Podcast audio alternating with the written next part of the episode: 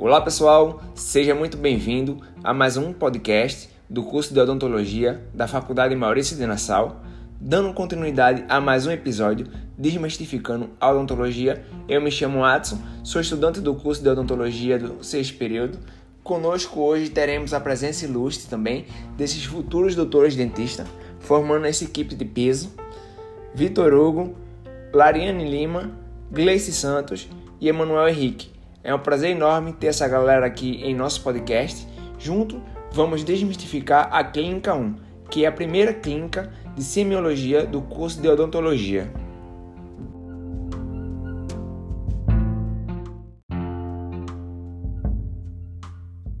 Onde hoje vamos debater um tema específico, que é vivido durante a primeira clínica que o estudante de odontologia tem durante o curso, que também é a rotina diária dos cirurgiões dentistas dentro do consultório odontológico.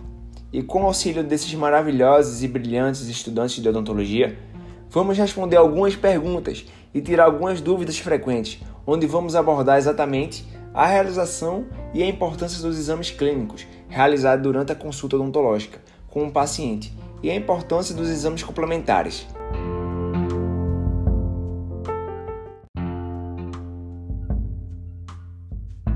Bem, uma coisa que é perceptível durante a clínica odontológica é que nós, como estudantes, onde estamos iniciando a primeira clínica, estamos tendo uma oportunidade única. Uma oportunidade de obter o primeiro contato com o paciente. Não tem aquele ditado, a primeira impressão é que fica? Então, o lance exatamente é isso. Sendo assim, eu acho que isso é um dos fatores mais importantes durante a primeira avaliação odontológica. Às vezes, muitos estudantes se sentem seguros durante o atendimento, ou até mesmo como se posicionar durante a consulta. Isso é normal, pode ficar tranquilo. Até mesmo eu me senti assim. Ou mesmo fica preocupado com que impressão que os pacientes terão dele durante o exame. É importante que o estudante mantenha tranquilidade e passe segurança para o paciente durante a consulta, deixando esse lance de medo e insegurança de lado. Tratando o paciente com serenidade, Assim começará o grande diferencial do profissional. Isso facilitará e muito, fazendo com que o paciente se abra e se sinta seguro, falando todos os fatores que lhe trouxe ao consultório, sem que ele possa omitir nenhum detalhe na sua história clínica. E assim, facilitando todo o nosso trabalho e dando continuidade ao atendimento.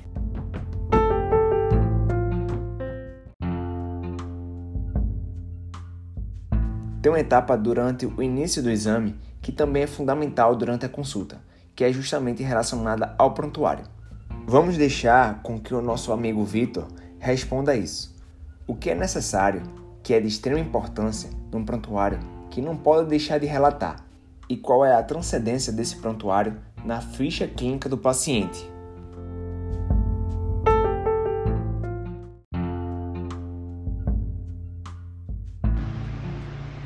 Olá, Adson. Com relação à importância do prontuário, como em toda profissão, cabe também ao cirurgião dentista analisar e adotar medidas de segurança para o seu exercício profissional. O prontuário odontológico é muito importante, pois ele faz você conhecer seu paciente, registrar as condições de saúde, as queixas principais, avaliações clínicas e todo o plano de tratamento do paciente.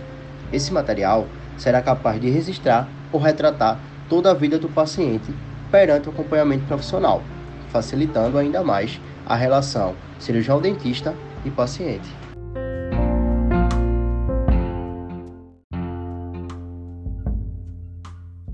Ótima resposta, Vitor. Obrigado pela colaboração.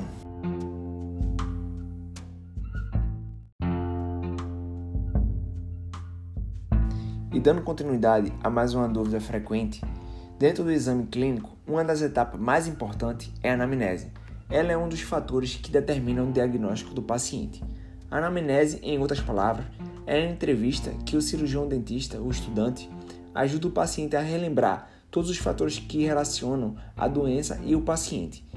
Como qualquer tipo de entrevista, existem formas e técnicas corretas a serem aplicadas.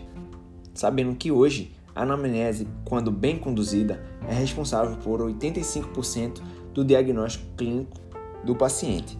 Sendo assim, 10% do diagnóstico é para o exame físico e apenas 5% é para exames laboratoriais ou complementares. Vou direcionar essa pergunta para a Gleice Santos. Gleice, pela sua experiência na clínica, o que você pode nos falar para nos ajudar a obter uma excelência na anamnese e assim ajudando no diagnóstico do paciente?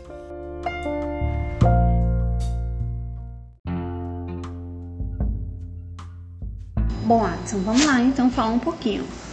A anamnese na odontologia é essencial para os profissionais que buscam atender cada vez melhor o seu paciente. No entanto, diante de tanta tecnologia, muitos profissionais acabam deixando de lado essa etapa tão importante para a eficiência de qualquer tratamento.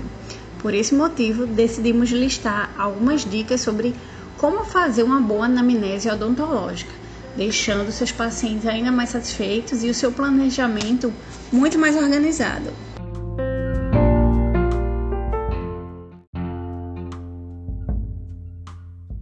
Para garantir o bom procedimento, a anamnese deve ser realizada no primeiro contato com o paciente, para facilitar o diagnóstico, prognóstico e tratamento, e depois ela deve ser refeita é, e acompanhada para manter as informações sempre atualizadas.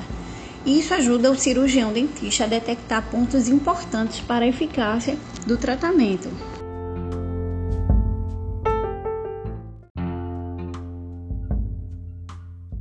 Mesmo sendo a etapa cansativa para o dentista paciente, é preciso que ambos entendam a importância de realizar esse procedimento e criar uma ficha de anamnese odontológica robusta a partir das informações fornecidas. Bem, de maneira geral, o profissional vai questionar o paciente sobre os problemas passados, a sua saúde física e psicológica, seus hábitos e higiene bucal, entre outros fatores.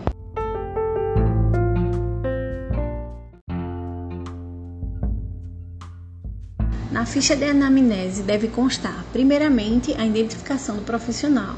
É obrigatório ter o nome do cirurgião dentista, o número da inscrição do conselho e ainda pode ter outras informações, como endereço e telefone profissional. Em seguida, vem a identificação do paciente. É importante coletar os dados e o histórico familiar. Não esqueça que é preciso saber a idade, sexo e todo o histórico do paciente e de sua família. Saiba, por exemplo, se a pessoa tem diabetes ou qualquer outra doença que obrigue a um tratamento contínuo. Saiba em seu histórico familiar se há algum caso de câncer, algum problema cardíaco, renal, diabetes, depressão ou algum tipo de neoplasia.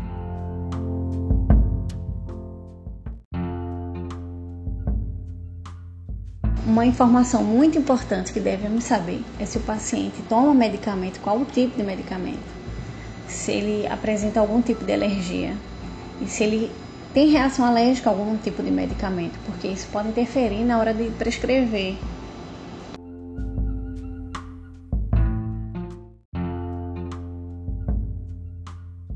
Na ficha de anamnese tem um espaço para você anotar a queixa principal do paciente. Então, assim, se não for uma visita de rotina, o paciente já vai chegar até você e vai contar algum incômodo que ele está sentindo. Então, o interessante é que você se aprofunde na pergunta, sabe? Saiba como é, começou, pergunte sobre os seus hábitos alimentares, sobre a saúde física. Tente entender se algo diferente aconteceu quando as dores começaram.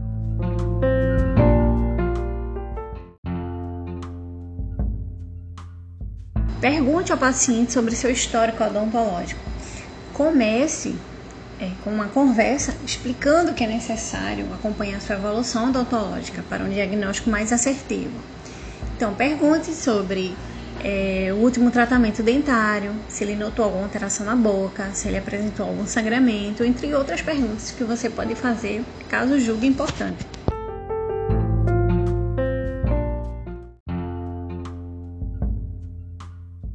Muitos profissionais da saúde acabam esquecendo de entender melhor seus pacientes.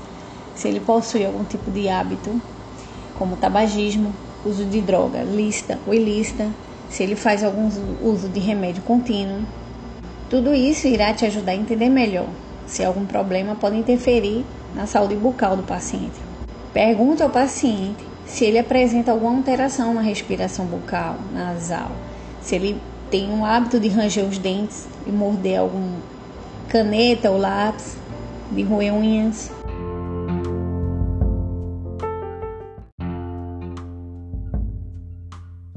O cirurgião dentista realiza os exames físicos e clínicos para elaborar um diagnóstico e um plano de tratamento. Para que seja efetivo e com sucesso, é fundamental que ambos, paciente e profissional, estejam de acordo com o planejamento.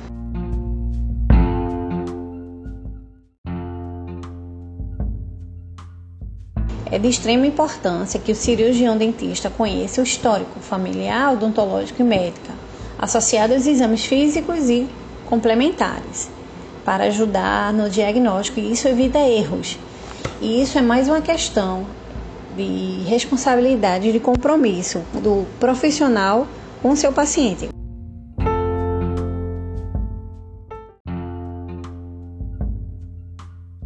Excelente resposta, Gleice. Eu acho que você abordou todos os pontos que precisamos saber para fazer uma excelente anamnese.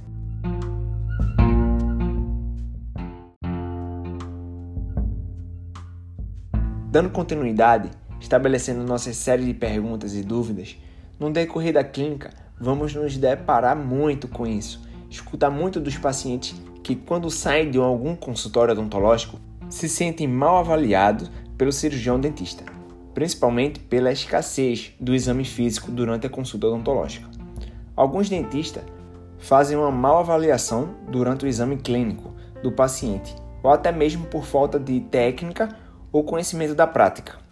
Aproxegue-se, Lariane. Sei que você pode nos ajudar, ajudando todos os estudantes que estejam escutando esse podcast, respondendo para nós o que se caracteriza o exame físico em uma consulta odontológica.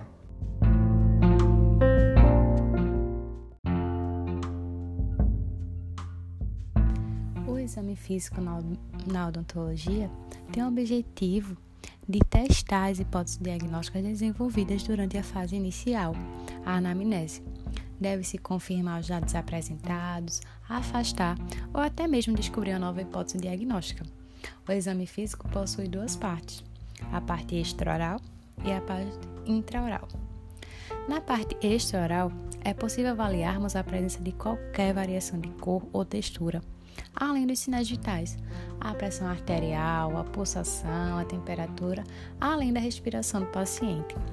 Podemos verificar também a simetria facial. Lembrando que a simetria facial em nosso rosto é normal, porém, uma assimetria mais pronunciada pode identificar, alguma doença subjacente, congênita ou adquirida. Sobre a palpação dos linfonodos, o cirurgião munido de luvas ele palpa os vestíbulos, o assoalho da boca, incluindo as glândulas sublinguais e submandibulares. Para tornar essa palpação mais confortável, o cirurgião dentista sugere que o paciente relaxe a boca, mantendo a abertura suficiente apenas para permitir o acesso de suas mãos. E, nessa, e neste exame é possível observar a mobilidade e se apresenta sensibilidade ou rigidez nessa região além da articulação temporomandibular, que ela é examinada observando se há desvio da mandíbula na abertura e na oclusão do paciente. Já o exame intraoral é possível avaliar, é possível avaliar a, a mucosa labial superior, a mucosa labial inferior, observando se existe a presença de alguma alteração na cor ou textura. Os lábios são palpados com a boca do paciente aberta. A mucosa jugal e labial são examinadas com a baixadura de língua. Então, o palato duro, mole, a úfula e a orofaringe são visualizados. O paciente é solicitado a protuir o máximo de sua língua e assim movê-la o máximo para cada lado, de forma que se visualize sua superfície lateral de cada lado.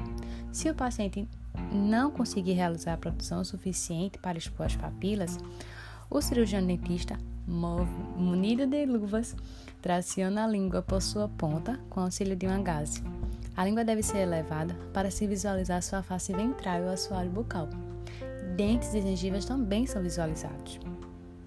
É possível avaliar os dentes de quanto à sua forma, o alinhamento, se existe irregularidade, mobilidade, cor e presença de placa aderente matéria alba, né, que são bactérias mortas, restos de alimentos e descamação epitelial, além de tártaro dental.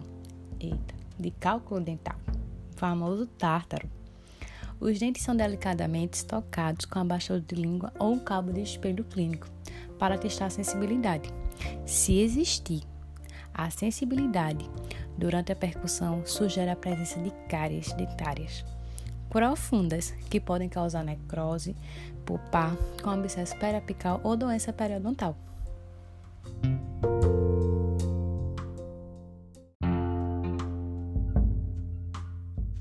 Quem aqui já passou por um atendimento odontológico ou até mesmo médico que teve que fazer um dos diversos exames complementares?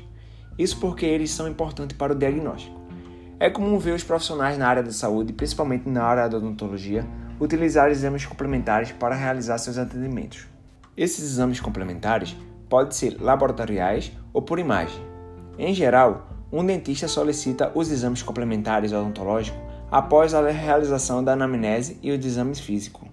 Muitos estudantes se perguntam: quais são os exames complementares que o dentista pode solicitar e qual a importância dele no diagnóstico? Emanuel pode nos ajudar com essa dúvida.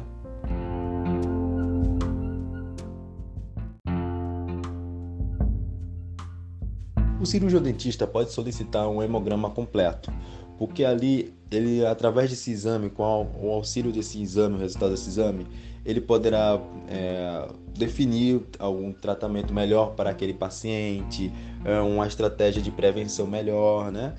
principalmente em casos cirúrgicos. Além dos procedimentos de preparação do paciente antes da cirurgia, né? ou então no pós-cirúrgico, porque ali ele vai ver, a, o cirurgião dentista vai ver ali a capacidade de cicatrização do paciente, vai ver como está a saúde dele por completo, né? Os glóbulos brancos, é, como está a questão dos anticorpos, enfim.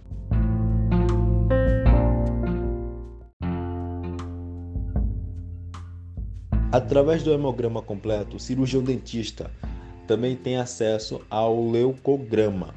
O que é isso? O leucograma nada mais é que um exame que vai ver como, está, como estão os glóbulos brancos, né? É, a, vão, lá no exame vai estar presente a quantidade e a qualidade desses glóbulos brancos, né? Que é importantíssimo para a defesa, de suma importância, né? Pra, para a defesa do, organ, do, do organismo. Para avaliação, há uma contagem absoluta e relativa do material presente contribuindo para a identificação de processos infecciosos, né? sejam eles originados por vírus, bactérias ou até mesmo parasitas. Também é possível identificar doenças no sangue e processos alérgicos no paciente. Assim, quando a quantidade de glóbulos estiver alta, é chamada de leucocitose, que, é chamar, que pode identificar infecções. Já baixo, leucopenia, que pode sinalizar a depressão da me medula. Com a relação e identificação de infecções, sejam bacterianas ou por vírus, o número pode determinar se há uma infecção ou se o paciente já está mais sensível a complicações. Entendeu?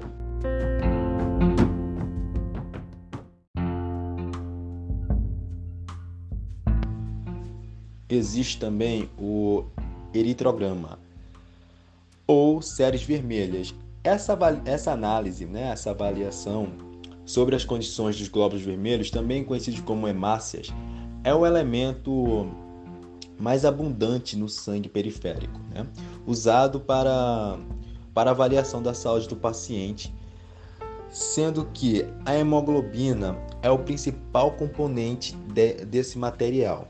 Na prática, as hemácias tem como função levar oxigênio, gás carbônico e diversos nutrientes para os tecidos corporais. Sua análise é feita para identificar fatores relacionados à morfologia, falha modular e enemas. Por conta disso, é preciso uma análise precisa do sangue coletado, identificando as quantidades ideais né, dos materiais. Desse modo, é preciso avaliar os possíveis impactos que os tratamentos e intervenções cirúrgicas trarão para o paciente. Né? Como fator relacionado às alterações na cicatrização e, hemat hematológicas. Isso torna ainda mais essencial em procedimentos mais invasivos, como extrações dentárias, é, procedimentos periodontais e o implante. Assim, no caso de procedimentos como implante dentário, é possível prever o comportamento do organismo na aceitação da prótese e cicatrização, bem como adequar o, o, o no processo pré-operatório.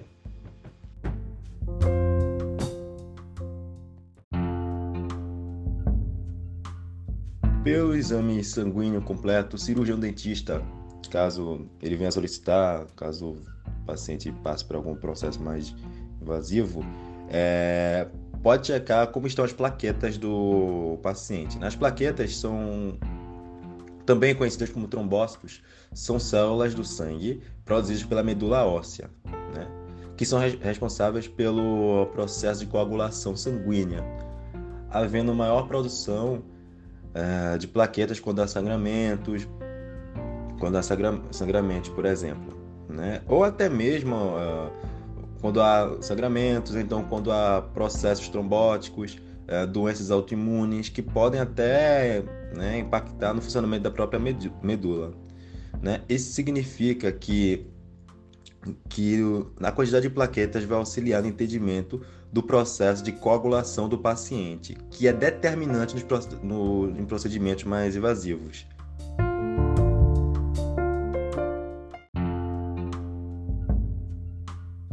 O cirurgião dentista também pode solicitar é, uma radiografia, que nada mais é que um exame por imagem, sabe? Que ali ele vai checar como é que está uh, se os dentes estão em ordem ou se como está o, o nível da cárie ou lá ele vai ver enfim, como está a saúde bucal, bucal do paciente, que consiste no raio-x periapical.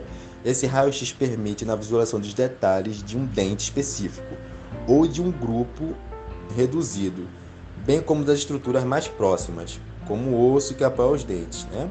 É, é, é, tipo, é, é, é usado para avaliar a coroa, raízes, cáries e lesões, podendo ser feito no próprio consultório, né? E tem a interproximal, que permite a visualização das arcárias dentárias inferior e superior, mostrando como ocorre o contato entre os dentes, entre os dentes nessa estrutura. É utilizada identificação, para identificação de cáries na, em faces interproximais, ou seja, que se localizam entre os dentes. Né? Tem a panorâmica. O exame utiliza um aparelho giratório em formato de U invertido, invertido na qual o paciente fica posicionado no centro. Que, com ele é possível obter a única imagem que fornece uma visão completa dos dentes, as arcadas, articulações da mandíbula e maxila, além da área nasal.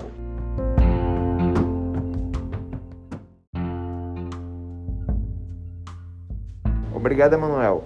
Eu acho que você falou realmente o que a gente precisava saber sobre os exames complementares. E assim chegamos ao fim das perguntas e dúvidas frequentes na clínica odontológica, que a maioria dos estudantes se deparam no decorrer da clínica.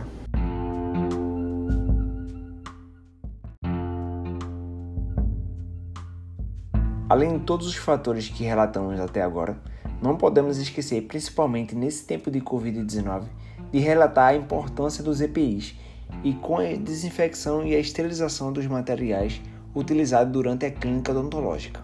Com esse fator de Covid-19, vimos que muito dentista fica exposto ao vírus e bactérias por meio de gotículas e aerosóis, principalmente ao contato. Assim, devemos levar mais a sério o vestimento dos EPIs, como o capote de proteção, o face shield, o óculos de proteção individual, as luvas propés antes de entrar na clínica e a touca no cabelo, protegendo-nos do risco de contaminação. Eu creio que todo esse aprendizado que aprendemos e tivemos de biossegurança durante a pandemia não vamos deixar a desejar a nossa segurança e a segurança do paciente durante o exame clínico.